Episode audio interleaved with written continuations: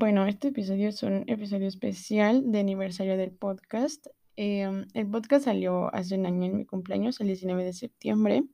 Y bueno, ya sé que eso no está saliendo el mismo día, pero pues es como en la misma semana.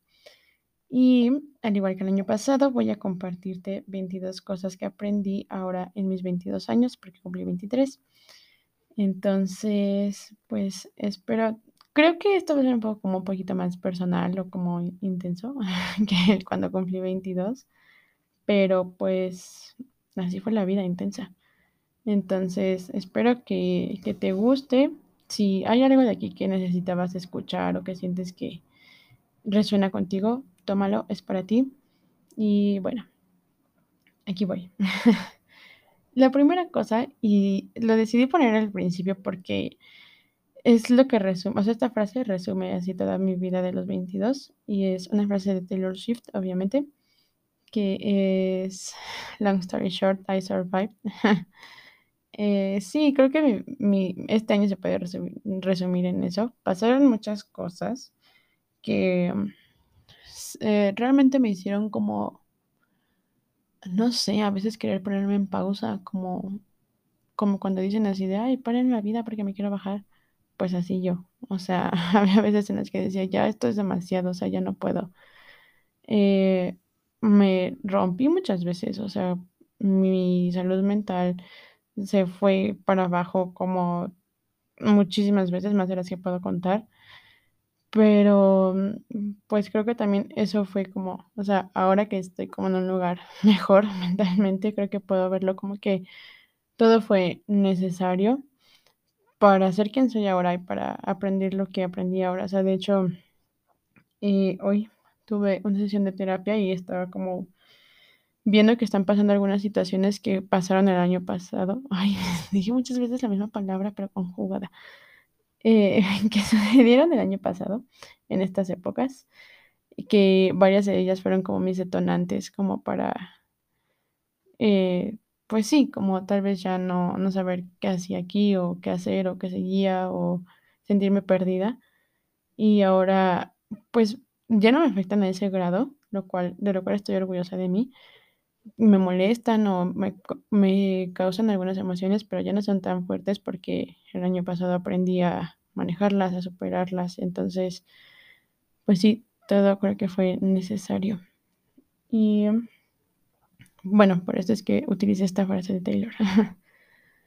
Otra cosa que aprendí es que los seres que se fueron de mi lado, pues se llevaron muchas partes de mi corazón y va a sonar como muy, no sé si romántico o como, pero aunque mi corazón se repare, pues nunca va a ser igual. Y esto es algo que me habría gustado saber porque, por ejemplo, cuando se murió mi perrita, yo obviamente estaba muy triste, ¿no? O sea, no, yo no sabía cómo iba a ser la vida sin ella, porque pues siempre estábamos juntas. Entonces siempre decía como de, ya solo quiero despertarme un día y sentirme como me sentía antes, sea, cuando estaba ella, pero pues eso nunca iba a pasar porque ella ya no está. Entonces tenía que más bien aprender a vivir y a existir de una nueva manera, de manera que ella ya no estaba físicamente conmigo, o sea, tenía que aprender a estar bien con eso. Entonces, pues me habría gustado saber eso, me habría gustado saber que va, está bien que no soy como la misma persona, porque pues ya no estoy viviendo la misma realidad, la misma situación, pero es obvio que voy a ser diferente después de todo lo que pasó. Y otra es que no debo tener miedo de hablar de mi salud mental y no tengo que hacerlo todo yo sola. Yo, aunque yo hablo mucho de salud mental, vayan a terapia y sus redes de apoyo y así, a mí me cuesta mucho trabajo decir lo que me pasa o cómo me siento realmente, o a veces lo digo y luego hago una broma para compensarlo, pero lo cual está mal, no lo hagan, pero eh, a mí no me gusta sentir que, o sea, nunca nadie me lo ha dicho, pero no me gusta como decir mis problemas o como decir realmente como de, oye, necesito ayuda o algo así, porque a menos que sea mi psicóloga, y esa vez también me cuesta, porque no me quiero sentir una carga, entonces no sé, es, es extraño para mí. Pero pues eso lo aprendí este año, que necesito, a veces no puedo hacerlo como, no tengo y no puedo hacerlo todo por mi cuenta, o sea, a veces necesito que alguien me escuche o me lea o me distraiga o me dé un consejo, simplemente externarlo porque no puedo mantenerlo, o sea, mantenerlo me, me lastima más, entonces es algo que tengo que recordar. Eh, otra es que siempre hay tiempo para lo que quieres y para quienes quieres. Y esto lo digo porque yo muchas veces quiero hacer como mil cosas a la vez o me estreso si tengo como muchos planes y tengo que sacrificar otras cosas y así. Pero he aprendido que si te organizas bien, este, pues puede haber tiempo para todo y pues puedes aprovechar el tiempo. Algo de lo que he tenido mucho conflicto últimamente porque a veces siento que solo me hago güey pero, o sea, como que quiero hacer mil cosas, pero pues a veces no se puede, hay que ser más pacientes.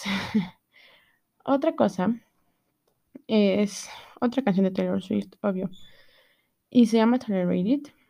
Y bueno, esta es una, una línea que dice así como, eh, asumes que estoy bien, pero ¿qué haría si me rompo o me libero y nos dejo en ruinas? Y esto lo asocio con que ya no me importa tanto lo que piensen o esperan de mí y eso me ha quitado mucha presión. ¿Y por qué lo junté? Pues porque esta canción básicamente habla de que una persona, o sea, o bueno, como uno está eh, intentando ser como la mejor persona y perfecta y esconder la realidad, como tal vez para no causarle conflicto a otras personas, para no quitarse esta disfraz de, ay, sí, soy la persona que quieren que sea o soy lo que esperaban de mí. Y pues sí, como dice Taylor, ¿no? O sea, como de qué harían si solo lo rompo y se dan cuenta que no. Entonces, em, pues esto también es algo que he aprendido en terapia, que qué pasaría si un día solo decides descansar de cumplir las expectativas o dejar de querer pelear con la idea que las personas tienen de ti. Creo que es algo con lo que yo peleo mucho, que a veces no quiero que crean que soy X cosa que siempre me dicen, ¿no? O sea, si alguien me dice como de, es que eres muy payasa, es que eres muy amargada o algo así, y como, no, tengo que demostrarles que no soy así. Pero, ¿qué tal que sí soy?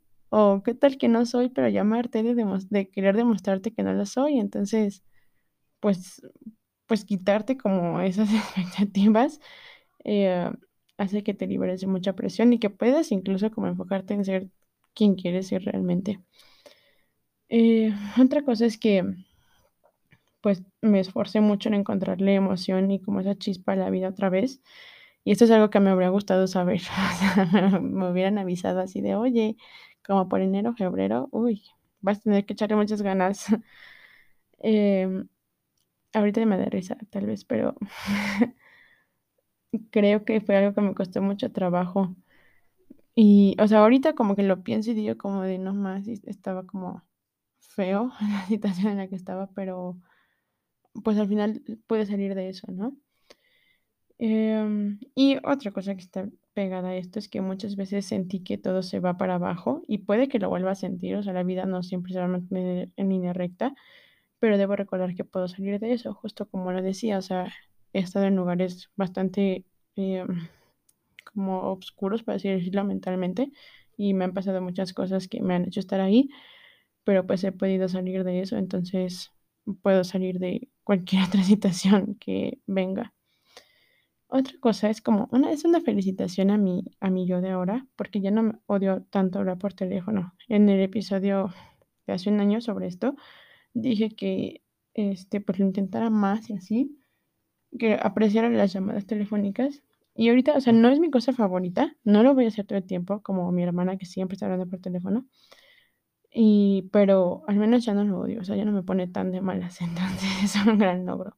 Tal vez el próximo año ya sea lo único que hago, hablar por teléfono.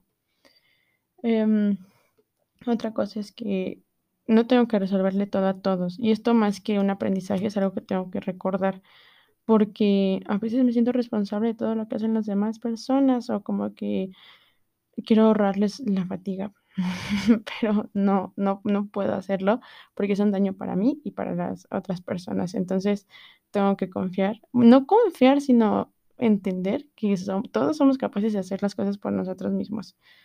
Entonces, eso tengo que recordarlo. Eh, la 10 es que logré cumplir muchas de mis metas en la primera mitad del año. aun cuando las probabilidades eran bajas, porque pues pasaron muchas cosas, muchas enfermedades y e imprevistos que realmente hicieron como que tal vez mis planes se pusieran en pausa, pero al final pues logré varios. y otra vez que aunque no lo vea sucedieron muchas cosas buenas, porque creo que cuando pienso como en, en mis 22 y así, o sea, como que pienso en muchas cosas tristes o muchas cosas complicadas, pero justo cuando estaba como pensando en este episodio, de, me di cuenta que hay muchas cosas buenas. O sea, por ejemplo, entré a clases de equitación, lo cual me relajaba mucho los fines de semana. Tuve mi primer auto, me dieron mis papás. Em, pues, bueno, empecé el podcast también.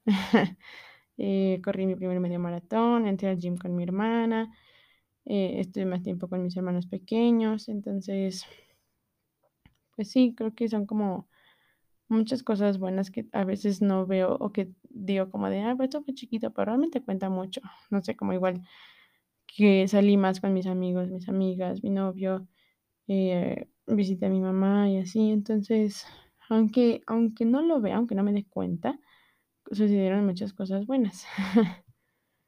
Em, otra es que empecé a poner límites y aunque eso me causó incomodidad, me di cuenta que es necesario porque pues una no puede crecer primero en su zona de confort y dos, donde, donde sigue habiendo cosas que te lastiman. Eh, otra es que reconecté con mis personas favoritas y conecté con nuevas personas de las que no me imaginé que serían tan importantes para mí y yo soy importante para ellas en sus vidas. Entonces, eso es algo bueno. Eh, también que tal vez no me, a veces no como que considero. Entonces, es bueno recordarlo. Otra cosa que igual puse en mi podcast número uno es recuerda respirar y ahora le añado abrazarte cuando empieces a sentir que la ansiedad vuelve.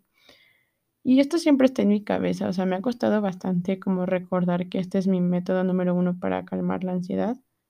Em, o sea, no digo que lo tienes que hacer, pero si a veces sientes como esa dolor en el pecho, dificultad o como nervios así, a mí me sirve mucho como respirar como con el contorno de mi mano, así como cuando vas subiendo tu dedo inhalas y luego como en, la uña eh, lo sostienes y luego cuando bajas eh, lo sueltas. Entonces es un buen método, espero que se entienda, pero igual hay muchos métodos. Entonces eh, a veces cuando estoy teniendo como un ataque de ansiedad o empiezo a sentir que, que voy a sentirme como muy ansiosa, a veces olvido que este es mi método número uno para calmarme, entonces necesito tenerlo más como en, más disponible en mi cabeza.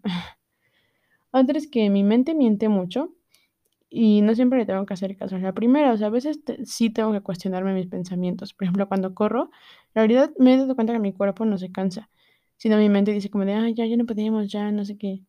bueno, para mí mi mente habla así como en plural.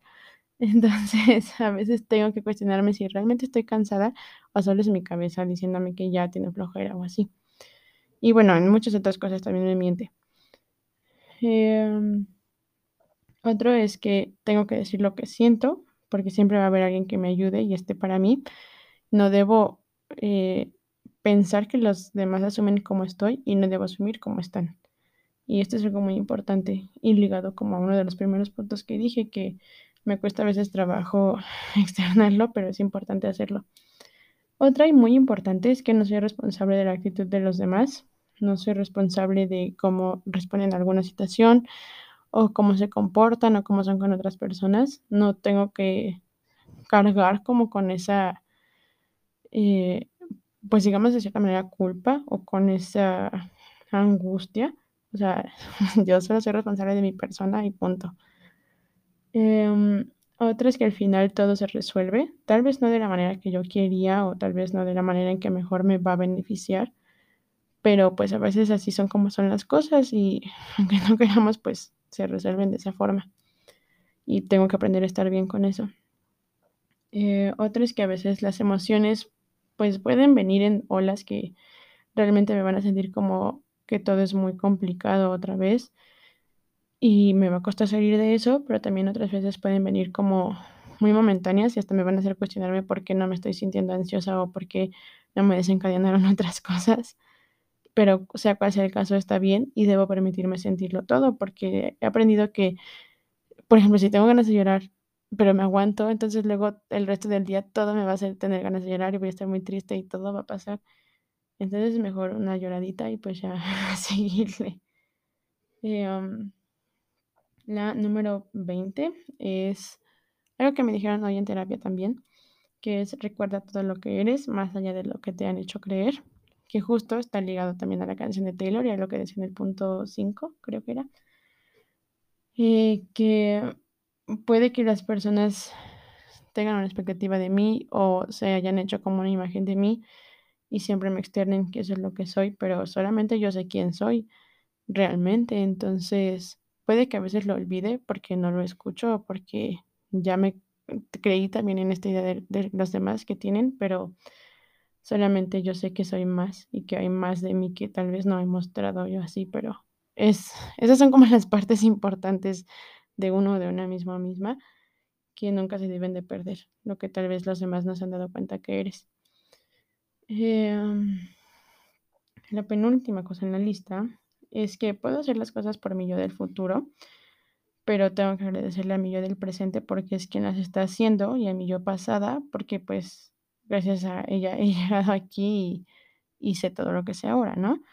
O sea, a veces pienso como de, si procrastino esto, mi yo del futuro va a estar estresada o si no hago esto, me voy a sentir como triste o mi estado, mi estado de ánimo no va a mejorar o así. Y, pues, obviamente es importante, pero también es importante cómo está mi yo del presente, ¿no? Porque pues es que no va a ser. Entonces creo que hay que apreciar las tres versiones. Y lo último es como muy, es como un resumen y también es algo que creo que me habría gustado escuchar en algún momento. Pero pues me lo voy a decir a mí misma porque no. Y también si tú necesitabas escuchar esto, pues también es para ti. y es que aprendiste que la vida no es nada sencilla, te has roto de mil maneras diferentes, pero de alguna manera encontraste las ganas de seguir. Y eso es muy valiente, pero también es valiente pedir ayuda, aceptar que las cosas no van del todo bien y darte cuenta que hay mucho que trabajar. El progreso nunca es lineal y es válido sentir que a veces retrocedes. De hecho, es necesario porque ahí es cuando usas todo lo que sabes. No debes pensar que debes de guardártelo para no ser una molestia o una carga, como me pasa a mí, porque es mejor cuando lo externas con tus personas de confianza o tus redes de apoyo, incluso solo lo escribes para que no se sienta como un peso en tus hombros. Y no debes tenerle miedo al cambio, a experimentar, a pedir ayuda, a estar conmigo misma, a expresarte y equivocarte. Lo estás haciendo muy bien. Estas son 22 cosas que yo aprendí en mis 22 años. Eh, cosas que tengo que recordar, recordarme ahora en, mis 23. Y a mí me sirve mucho hacer esto. O sea, son los primeros años que lo comparto, pero me sirve porque mm, pues cada año me doy cuenta que como que atravesé diferentes situaciones, pero soy una persona diferente y creo que este año más que otros eh, aprendí que soy muy resiliente, que eh, tengo que prestarle más atención a mi salud mental y también tengo que, pues a veces, solamente intentar como poner un pie enfrente del otro, una metáfora sobre correr, obvio, pero a veces, o sea, está bien a veces no tener como la energía, como las ganas o la motivación, pero a veces hay que hacerlo porque pues vale la pena. Entonces, espero que te haya gustado este episodio, que si necesitabas escuchar algo de aquí, lo tomes y te quedes con eso y nos escuchamos pronto. Adiós.